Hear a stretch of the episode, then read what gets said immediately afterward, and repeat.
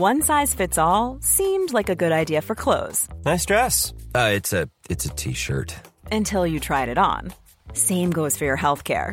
That's why United Healthcare offers a variety of flexible, budget friendly coverage for medical, vision, dental, and more. So, whether you're between jobs, coming off a parent's plan, or even missed open enrollment, you can find the plan that fits you best. Find out more about United Healthcare coverage at uh1.com. That's uh1.com.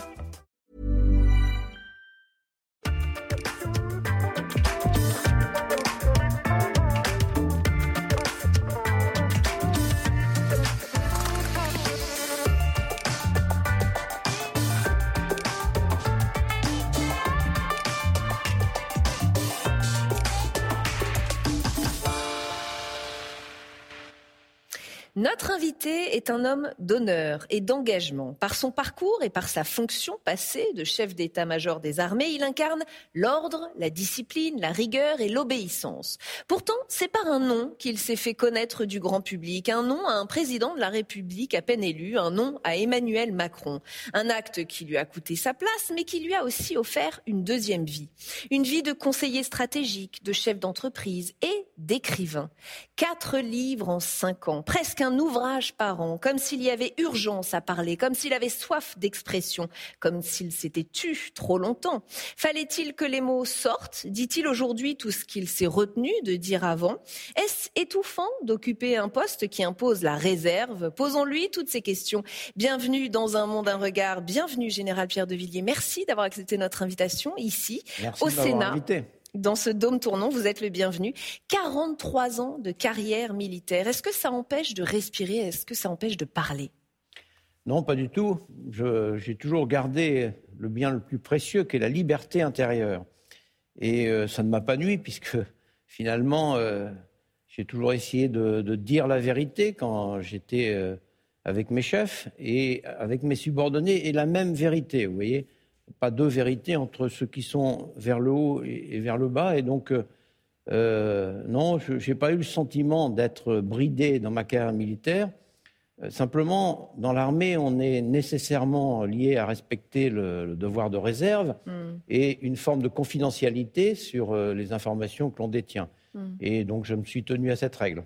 Est-ce que ça ne crée pas tout de même un peu de frustration parmi euh, tous les militaires, j'entends, pas seulement les hauts gradés, mais ce devoir de réserve, on appelle l'armée la grande muette? Est-ce que ce n'est pas un peu trop? Est-ce que, d'ailleurs, lorsque vous parlez, vous êtes euh, applaudi, soutenu? Ça veut dire qu'il y a un besoin aussi d'expression du côté de l'armée oui, mais je crois que notre société finalement souffre maintenant d'un trop plein d'expression et d'informations. On le voit avec les réseaux sociaux, on le voit dans la vie quotidienne, et que finalement, cette forme de réserve, cette forme de sagesse qu'inspire l'institution militaire est devenue euh, de plus en plus populaire.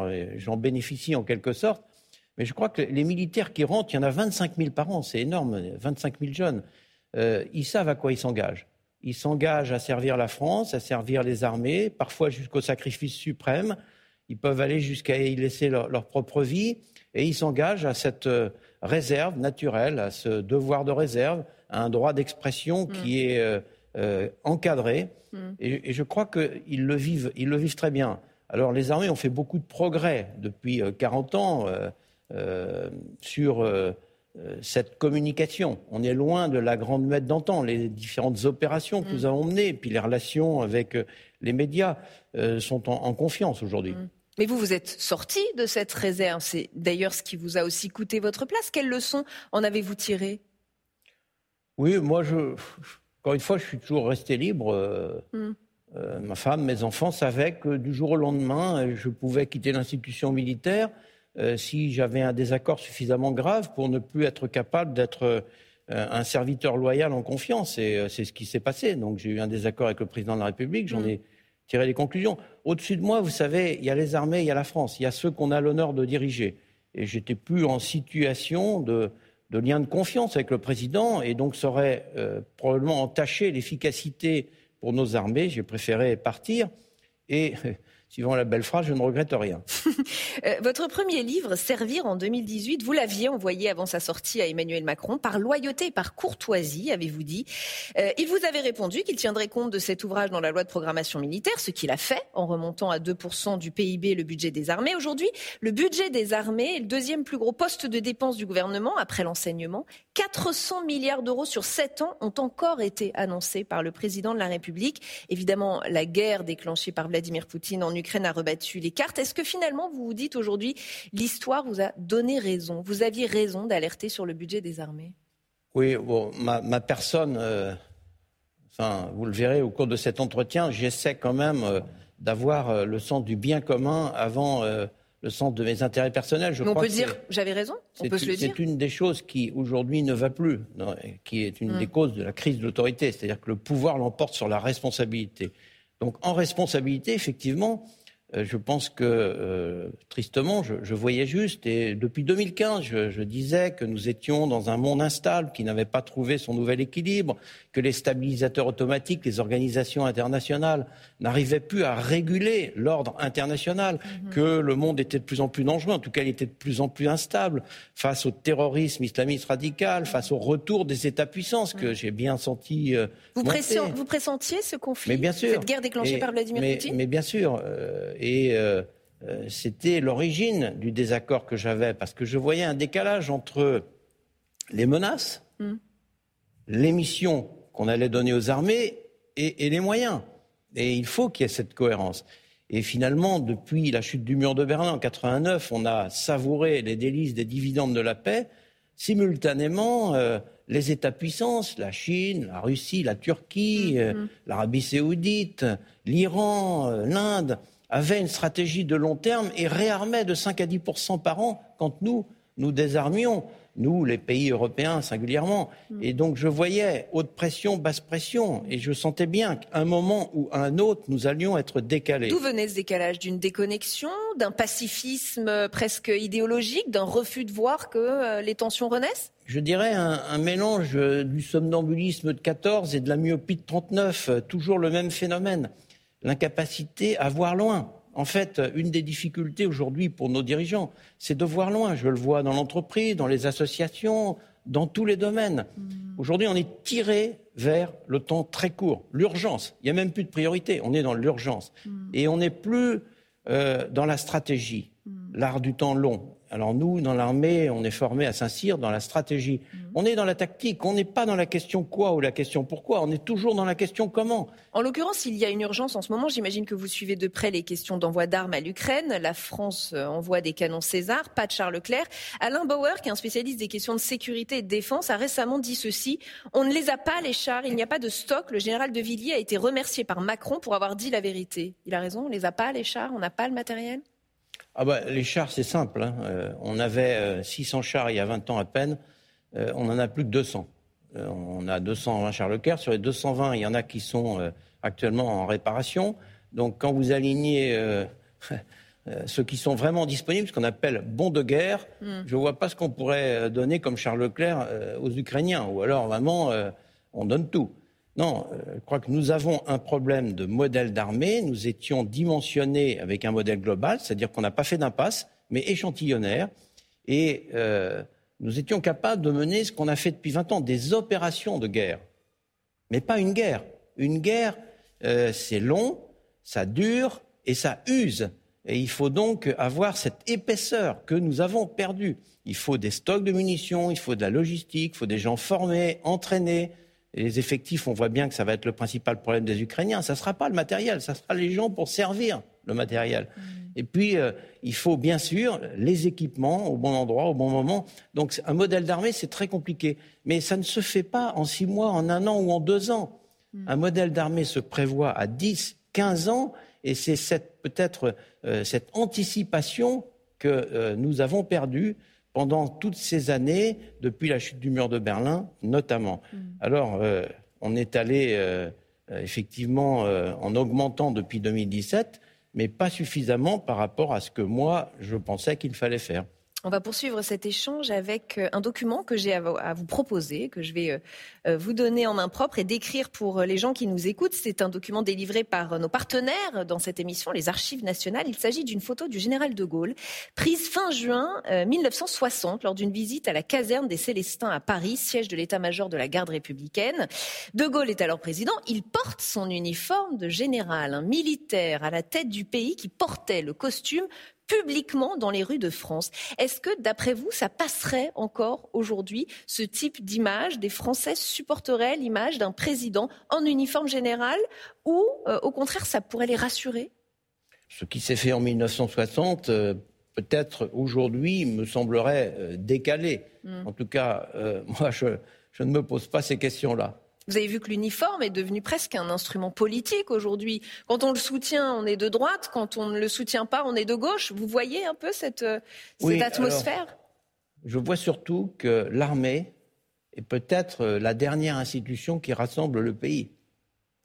Et je, le vois parce que je le sens. Vous savez, je fais deux déplacements en province à peu près par, euh, par semaine pour la promotion de mon livre et pour mes activités de conseil auprès des jeunes notamment. Hmm. Euh, moi, dans les salles, j'ai la, France dans sa diversité, dans sa diversité sociale, professionnelle, euh, euh, intergénérationnelle. L'armée, finalement, est, devenue, en quelque sorte, à certains égards, le pompier de la République. Et c'est vrai, dès qu'il y a un problème, on appelle l'armée on raisonne armée. Donc elle attire, elle ne repousse pas, d'après ce que vous ressentez, d'après ce que vous observez. Moi, je, suis rentré à Saint-Cyr en 75, c'était la grande époque de l'antimilitarisme post-68 heures. Mmh. Et euh, aujourd'hui, on est très loin de tout ça, notamment depuis les attentats. Moi, je crois que les attentats ont constitué un tournant important, notamment vis-à-vis des jeunes.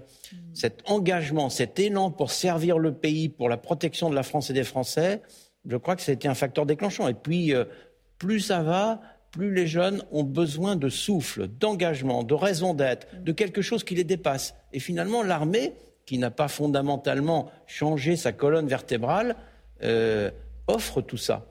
Vous verriez, vous, président, je vous pose la question parce que vous avez été testé dans les sondages pour la présidentielle et vos scores étaient bons. Près de 25% des sondés vous voyez bien à l'Élysée. Ça vous a tenté de dire oui, de tenter l'aventure? Euh, Des gens vous ont écrit, vous ont dit mon général, on croit à l'armée, prenez le pouvoir. C'est quelqu'un comme vous qu'il nous faut à la tête du pays. Oui, alors euh, moi j'ai toujours annoncé la couleur de manière la plus claire possible. Simplement, euh, effectivement, beaucoup de, gens disent ça. Je, suis arrêté dans la rue euh, ah. régulièrement euh, par des gens qui, qui sont toujours très gentils et très respectueux. Mais vous dites l'armée attire, l'armée attire, l'armée rassure. oui, oui, incontestablement. Mais moi, je, ne ferai pas de carrière politique. Je l'ai dit euh, plus clairement. Je suis un, officier français. J'ai choisi de servir la France euh, sous les armes. Mm. Et euh, mon engagement d'aujourd'hui, après ma carrière militaire, c'est de transmettre ce que l'armée m'a appris, ce que le football m'a appris, ce que ma mm. famille m'a appris, tout ce que j'ai appris, de transmettre notamment à la jeunesse et puis un peu aux entreprises dans cette période mm. difficile et turbulente que nous vivons. Mais c'est déjà beaucoup transmettre. Euh, ça me suffit. Et je n'ai pas cette vocation politique. J'ai beaucoup d'admiration pour les hommes politiques. Ce n'est pas facile mm. de servir la France dans la politique aujourd'hui. Euh, ce n'est pas mon but, ce n'est pas mon charisme. Il existe encore des gens sincères. Je ne suis pas un billard à quatre bandes et je suis au premier degré. J'essaie de le rester mm. authentique. C'est peut-être ça qui fait que les gens m'aiment bien parce que souvent après un propos, euh, ils me disent Ah, vous êtes différent des autres, vous êtes inspirant. Ah, je dis bah, Tant mieux si je suis inspirant. Euh, et puis, euh, finalement, vous avez l'impression de croire en ce que vous dites. Alors, ça se lit aussi en creux. Ça veut dire que beaucoup de gens parlent et donnent l'impression de ne mm. pas croire en ce qu'ils disent. Cette authenticité, ce sens de l'engagement ne vous est pas venu par hasard. Votre père, Jacques le Joli de Villiers de Saint-Ignon, a été officier. Il a servi sous le commandement du colonel de Lattre de Tassigny. Pendant la Deuxième Guerre mondiale, il a été fait prisonnier au camp de Lubeck parce qu'il avait sauvé un officier juif. Il a d'ailleurs reçu la médaille de la résistance. Est-ce qu'entrer dans l'armée, finalement, et faire carrière militaire était une évidence pour vous, ou même une obligation? Est-ce que vous avez senti que vous aviez le choix ou pas? Alors, euh, le choix totalement. Euh, euh, sûrement que la carrière de mon père m'a influencé de la même manière que c'est vrai que le père qui a son euh, le, fils qui a son père docteur ou cordonnier, artisan, etc. On est influencé par le milieu dans lequel on vit.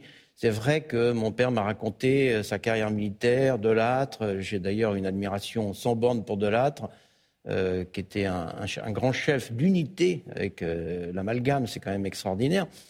Oui, certainement que ça a joué. Après, euh, on reste pas 43 ans dans une institution pour faire plaisir à son père ou à ses parents.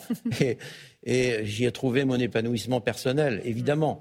À la lueur de celui que vous êtes aujourd'hui, justement, quel conseil donneriez-vous au jeune garçon que vous étiez, au jeune homme que vous étiez? Que lui diriez-vous avant qu'il ne se lance dans la vie? Je lui dirais d'essayer de réussir dans sa vie, mais que ça ne suffit pas. Réussir dans sa vie, avoir une belle profession. Euh, avoir des diplômes, avoir des responsabilités, c'est important. Mm. Et ça, il faut travailler pour ça. Mais je lui dirais surtout de réussir sa vie. Cet équilibre entre le corps, l'intelligence, le cœur, euh, l'esprit, euh, euh, ce vrai bonheur finalement. Mm. Moi, j'ai été chef d'état-major des armées. J'ai réussi dans ma vie. C'est pas ce dont je suis le plus fier. Ce dont je suis le plus fier, c'est mon équilibre entre ma vie professionnelle et ma vie personnelle. Mhm. J'ai euh, ma femme, mes six enfants, ma famille, mes convictions, mes activités, mes hobbies, euh, euh, le football par exemple, et j'ai gardé cet équilibre. Mhm. C'est ça dont je suis le plus fier. C'est ce que je dirais aux jeunes. Réussissez votre vie. Ne cherchez pas tout, toujours à réussir dans votre vie. Ça ne suffira pas à votre bonheur. J'évoquais euh, en introduction les quatre livres que vous avez écrits euh, Servir, Qu'est-ce qu'un chef L'équilibre est un courage. Parole d'honneur, parlons de celui-ci, parole d'honneur, lettre à la jeunesse, dont vous ne cessez de parler depuis le début de cet entretien, euh, paru chez Fayard. Elle a beaucoup de travail, cette jeunesse. Hein. Si on vous lit, alors il y a peu de choses qui vont. Les temps sont durs, dites-vous. Le rythme s'accélère et tout le monde est pressé. On n'a même plus le temps de se parler dans cette vie digitalisée. Il est temps de quitter ce zapping permanent. Vous parlez d'un dialogue impossible, notamment à cause des syndicats démonétisés et politisés. Vous dénoncez une société de plus en plus matérialiste, un monde rythmé par les médias qui traquent l'instantané et chassent en meute. Est-ce qu'il y a en vous un petit goût de c'était mieux avant que vous revendiquez?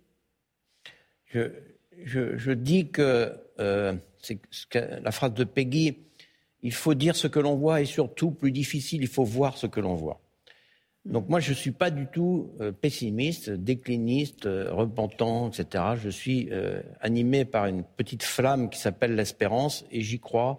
Et je crois que la France, le monde survivront à tout ça. Et je ne supporte pas le pessimisme, le tout est foutu. En mmh. revanche, il faut voir les choses et il faut les dire. Et j'essaie, dans ma première partie du livre, que vous avez évoqué, de dire quelles sont les difficultés auxquelles les jeunes sont confrontés aujourd'hui. Vous voyez, euh, le monde, la situation géostratégique, très instable, très inquiétante pour des jeunes aujourd'hui. Euh, la rupture écologique, ce que nous vivons, le dérèglement climatique, ça les inquiète énormément. Mmh. Cette espèce de course du temps, euh, élargissement de l'espace et raccourcissement du temps terrible pression. Les ruptures technologiques qui changent la vie au quotidien et avec euh, la digitalisation qui est obsessionnelle. Euh, les jeunes passent plus de 4 heures euh, sur des écrans tous les jours. Pas que les, jeunes, hein Oui, pas que les jeunes, et je, je vous confirme. J'ai mon décompte hebdomadaire aussi. on l'a tous, et on n'en est pas fiers. cette société individualiste, euh, qui, a tendance à rétracter les gens sur leurs propres prérogatives mm. et leurs propres préoccupations, alors qu'on est vraiment heureux quand on se tourne vers les autres. La vraie richesse est chez les autres. Mm. ces, toutes ces crises qui, s'abattent sur nous en simultané. Avant, il y avait des crises successives. Aujourd'hui, elles sont simultanées. Mais alors, comment vous leur donnez de l'espoir à ces jeunes? Eh bien, c'est pour ça que j'ai voulu écrire ce livre, en accéléré, parce que je me suis dit qu'il ne fallait pas attendre, pour leur donner des points d'ancrage. La confiance confiance en eux, confiance dans les autres, cet équilibre entre les deux. Il ne faut pas être trop confiant dans soi, mais il faut, faut pas être trop confiant dans les autres. C'est cet équilibre entre les deux. Hmm. L'autorité, pas l'autoritarisme, je décide, il exécute. Hmm. Non, pas ça. Hmm. Non, et l'autorité, autoritas, le vert. Cette autorité où finalement l'ordre est exécuté avant d'avoir été donné. La stratégie, je l'ai évoqué, le sens du temps long, la vision. Dans cette anticipation, il faut aussi l'audace, l'audace d'assumer les risques. Les jeunes ont besoin de l'audace. C'est l'armée qui apprend ça? Alors, l'armée m'a beaucoup appris, c'est vrai, vous avez raison. L'armée m'a appris ce sens du temps long, ce sens de l'autorité, ce mhm. sens de la confiance. le leadership, euh, qui est, l'autre mot euh, déterminant. Il faut apprendre aux jeunes à euh, décider, à avoir du charisme, à avoir un mot qui est très important, qui a un peu disparu, une qualité décisive, le courage. Le mm. courage de trancher, le courage de décider, le courage de dire la vérité, de regarder les gens droit dans les yeux. Mm. On n'apprend plus le courage. Toujours dans ce livre, vous promouvez, je cite, le travail plutôt que la paresse, la fraternité plutôt que l'individualisme, la joie vraie plutôt que les substituts comme la drogue ou l'alcool, le don de soi aux autres plutôt que le quant à soi, l'ordre plutôt que la chienlit, le courage plutôt que la lâcheté. Ce que vous dites intervient à un moment où une certaine gauche, appréciée de la jeunesse, revendique au contraire le droit à la paresse. Vous allez en chemin complètement inverse. Ça vous, bah. irrite d'entendre ce droit à la paresse, cette envie de paresse d'une certaine jeunesse hein? Oui, Qui le dit? Mais euh, il ne faut pas confondre. Euh, dans l'éducation, il est important de laisser du temps libre aux enfants. J'ai appris ça euh, avec mes enfants, mhm. pour qu'ils aient le temps de jouer, le temps de paresser un peu. Mhm. C'est très important. Mais la paresse, c'est l'échec d'une vie parce que dans la vie, pour réussir, il faut travailler. Et je crois qu'un des enjeux de la période actuelle, ça va être de reconstruire la vertu travail. Euh, on est heureux quand on réussit. La détermination, le courage du temps long, la persévérance. Jamais je n'aurais cru être capable de faire ça. Et pourtant, je l'ai fait. Nos jeunes soldats nous le disent. Euh, j'ai appris ça à Saint-Cyr euh, dès le premier jour. Se, dépasser par l'effort physique. Vous savez, quand ça rentre par mm. les pieds, ça reste plus, mm. plus longtemps dans le cerveau que par le simple effort intellectuel. Euh, on devrait apprendre ça dans nos grandes écoles. Quand je vois comment est considéré l'effort physique dans nos grandes écoles, le sport, l'activité physique, il mm. ne faut pas s'étonner ensuite qu'on ait des gens euh, qui ont un, cerveau très puissant, mm. mais peut-être un peu trop puissant par rapport à l'affectif et à l'équilibre euh, globalement. On va passer aux photos. Vous connaissez la séquence dans cette émission. J'ai plusieurs photos à vous présenter. Regardez la première photo que j'ai choisie. c'est que j'ai bien étudié qui vous étiez, Zinedine Zidane. Je sais que vous êtes un grand amateur de foot. Je crée une équipe de foot partout où je suis passé. J'étais le lieutenant le plus connu du régiment grâce au match, avez-vous dit un jour. Vous êtes milieu de terrain, celui qui distribue, qui unit le jeu entre la défense et l'attaque. Tout un symbole là aussi. Je vois que vous avez travaillé pour cette émission. Mais bien sûr. Vous voyez, moi aussi je travaille. Mais euh, oui, c'est vrai, le football m'a appris ce sens du collectif.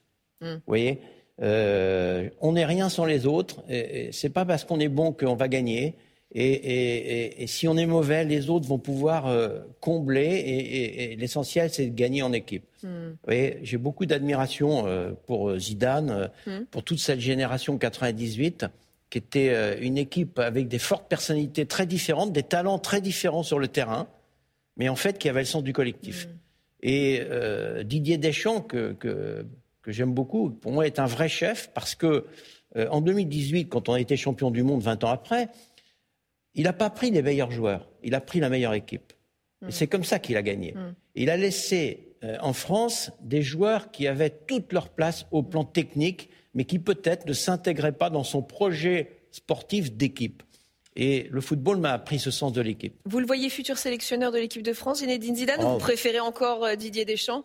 Écoutez, euh, c'est sûr qu'il a le talent. Vous avez vu son palmarès de joueur et d'entraîneur. C'est probablement le plus beau palmarès qui existe au monde aujourd'hui. Euh, après, c'est vrai que Didier Deschamps est, quelqu'un de, de, remarquable. Mais réjouissons-nous d'avoir toutes ces possibilités, toutes ces cartes dans notre jeu. Mmh, d'avoir le choix. Eh oui. Une deuxième photo, euh, c'est la ZAD de Notre-Dame-des-Landes. Une ZAN, c'est une zone à défendre, je le précise pour le public qui nous écoute. En général, des militants qui s'installent pour plusieurs semaines, plusieurs mois ou plusieurs années pour empêcher des travaux, des constructions euh, euh, contraires à leur combat environnemental ou, social. Une ZAD, c'est, bon, a priori le contraire de l'ordre. Hein, c'est précisément ce que, ce que vous n'aimez pas. Mais c'est aussi une jeunesse qui s'engage, une jeunesse qui n'est pas sur les réseaux sociaux, qui ne passe pas sa vie dans le virtuel, qui est dans le réel et dans le combat. Finalement, c'est une jeunesse que vous admirez ou c'est un désordre que vous déplorez? Non, moi je suis un homme d'ordre, donc je suis pour le respect des lois et, de l'ordre. Parce que je pense qu'une société ne peut pas vivre ensemble si elle ne respecte pas, à titre individuel et mm. collectif, l'ordre, les règles que l'on s'est fixées, mm. les valeurs qui font qu'on est une communauté nationale. Mm. Après, je pense que les jeunes, je suis d'accord avec vous, les jeunes ont soif. Ils ont soif de quelque chose. Et parfois, ils peuvent se faire entraîner dans des causes excessives qui, au départ, ne sont pas mauvaises. Euh, je pense en particulier euh, à tout ce qui tourne autour de l'écologie, du dérèglement climatique. Moi, je, suis très sensible, ayant été élevé à la campagne, euh, je suis très sensible à tout ça. Et puis, comme chef d'état-major, j'ai pu constater les conséquences du dérèglement climatique, notamment les migrations massives dans le désert, parce que quand il y a un ou deux degrés de plus, il n'y a plus d'eau, donc il n'y a plus de population. Mmh. Je crois qu'il faut amener les jeunes progressivement vers les causes qui sont utiles pour la planète, pour le monde, pour notre pays, pour les autres, en essayant d'éviter qu'ils aillent tête baissée dans des idéologies. Ce qui me choque, c'est le hors-la-loi et c'est ensuite surtout la violence. Hmm. Moi, je sais ce que c'est que la violence. J'ai fait euh, des opérations de guerre. Je sais que la force fait reculer la violence et la violence ne recule que devant la force. Et moi, je suis du côté de la force. Hmm. J'ai une dernière question en lien avec notre lieu, euh, Général Pierre de Villiers. Nous sommes entourés de quatre statues qui représentent chacune une vertu. Nous avons ici la sagesse, ici la prudence, ici la justice, derrière moi l'éloquence. Quelle est cette, la vertu qui vous parle le plus? Ah, C'est difficile comme question, hmm. mais euh, vous connaissez la phrase la jeunesse, c'est le temps d'étudier la sagesse et la vieillesse, c'est le temps de la pratiquer. J'arrive avec l'expérience que j'ai plutôt à pratiquer la sagesse. Donc je prendrai euh, la sagesse. Et la sagesse, pour moi, c'est peut-être aujourd'hui euh, trois mots qui me semblent clés. Le premier, c'est l'humanité. Remettre le sens de la personne au centre de nos préoccupations. Franchement, on est en train de vivre dans une société de plus en plus déshumanisée. Le deuxième mot, c'est l'unité. Moi, j'en ai marre de ces polémiques, de ces attaques, de ces agressions. Peut-être parce que j'ai fait la guerre et que je sais ce que c'est que la force et la violence. Mais c'est insupportable. Les Français, ils en ont marre. Moi, je le vois bien quand je vais partout. Ah, euh, euh, vous, vous êtes quelqu'un de bienveillant voyez, exigeant et bienveillant. Mm. Et puis, le troisième mot qui est le plus important, c'est l'espérance. Humanité, unité, espérance et donc sagesse. Vous m'avez ajouté quatre vertus, merci. Oui, parce que c'est pour moi euh, la sagesse, il faut la définir. Et je vous remercie infiniment d'avoir été notre invité dans Un Monde, un Regard. Merci beaucoup, Général Pierre de Villiers. Merci à vous de nous avoir Merci à vous de m'avoir invité. Merci pour cet échange sans polémique, sans clash, doux, posé. Merci à vous de l'avoir suivi. À très bientôt sur Public Sénat.